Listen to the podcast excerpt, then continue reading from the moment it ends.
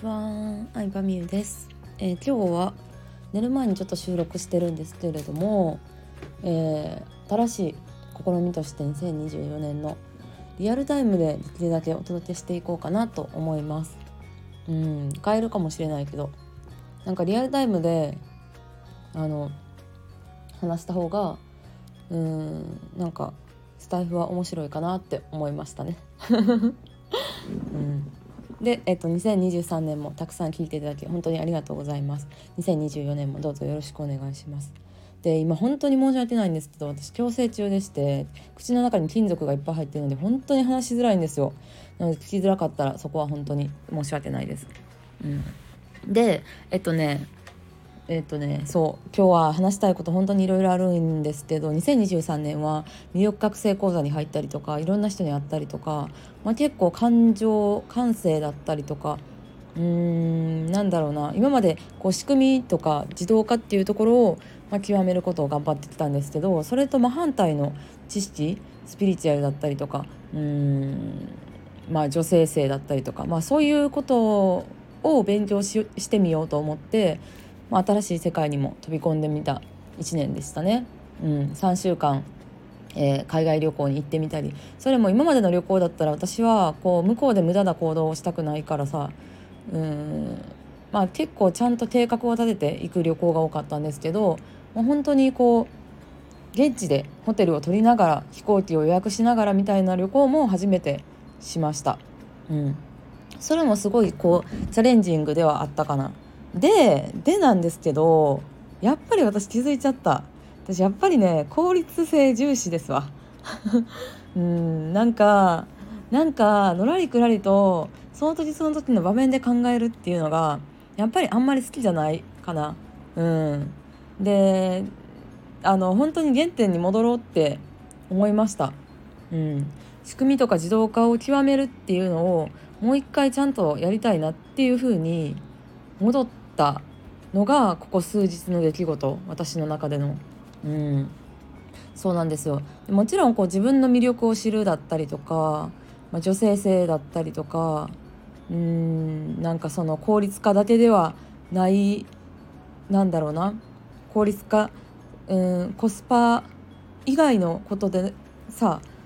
うん、得られるものがあるっていうのもすごいわかるんですけど私がすごく大事にしてる考えとしてはもう本当に毎日やることとか絶対やらなあかんことっていうのはシステム化してしまいたいタイプなんですよ全部。もともとの性格がね。で部屋も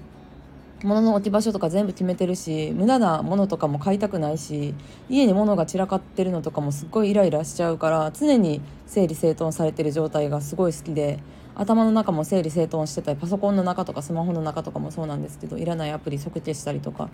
うん。であとはどういう方法でやるのが最短かっていううんやっぱ効率性をすごく重視してしまうんでコストパフォーマンスっていうのを。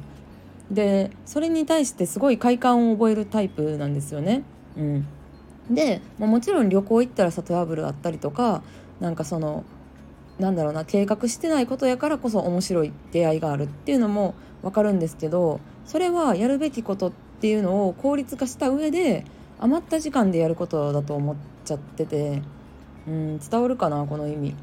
そうだからなんか日々の作業にとにかく無駄を作りたくないなっていうのをまた思い出しましたね。うん。だからねなんだろうなうんもう本当にそのここ数ヶ月で言ってたことを覆してしまうみたいな感じになっちゃうんですけどタワーマンションに住みたいっていうのもなくなってきちゃって最近。うん、でタワーマンションもちょっと外から見に行ったりとか見学行ったりしたんですよ。でしましてでエントランスがすごい遠かったりとかあのでかかったりとかマンション自体が大きく豪華で。であとは建物自体の規模が大きいと結構エレベーターで降りるのに時間かかってしまったりとかゴミ出しに時間かかったりとかするっていう現実的なことをなんか行ってみて初めて体感するとなんかあんまり住みたくないワクワクしないというか普通に住みたくないなって思っちゃったりとかうん。なんか私の中でのコスパとか効率性っていうのがこんなにも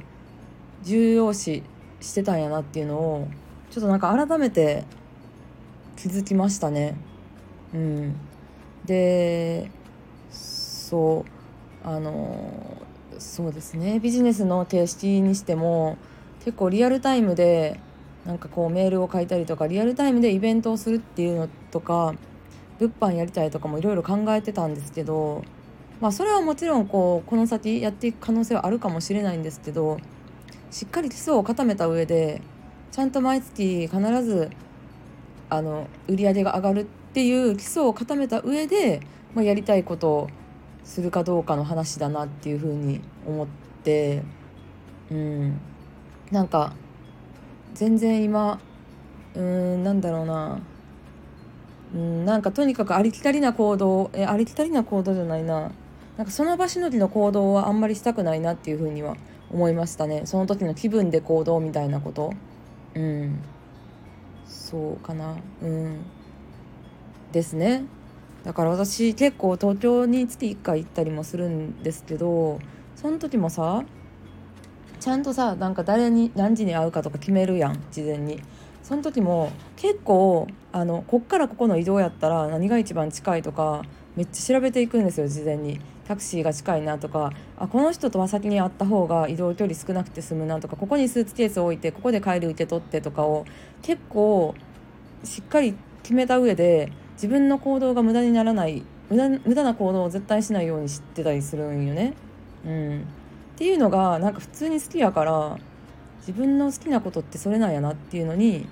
気づいたって話です。はい、なのでこの音声聞いてくれてる人は女性が多いんでまあどうなんですかね女性でもこうコスパとか効率性をすごく大事にしてる人も私のお客さんでは多いんですけどうんなんかそういう人にはこれからの音声も共感してもらえるかなと思うしまあそうじゃない人ももちろんいるとは思うんですけどうん。なんか基本的には私はあの無駄なことをしたくないっていうのはすごい思ってるタイプの人間なのでうん。なんか無駄なことからアイデアが生まれるっていうのも分かるんですけど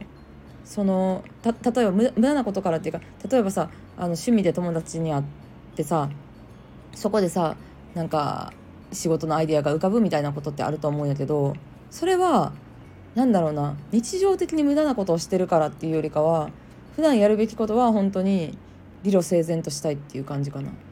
うんちょっとなんか今日本当に言語化全然うまくできてない気がするな、まあ、とにかくあのコスパ中です私。ミニマリストなんで物増やしたくないし無駄な行動したくないし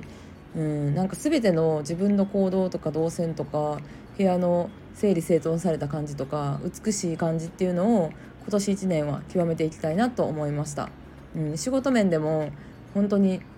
仕組みを全部作り直したいと思ってて今本当に絶賛やり直し中でずっと1月1日からいろいろ考えたりとか作業したりとか組み立てたりしてるっていう感じです。はい、なので皆さんにより良いものをお届けできるようになるかなと思うので楽しみにしていてください。ではでは。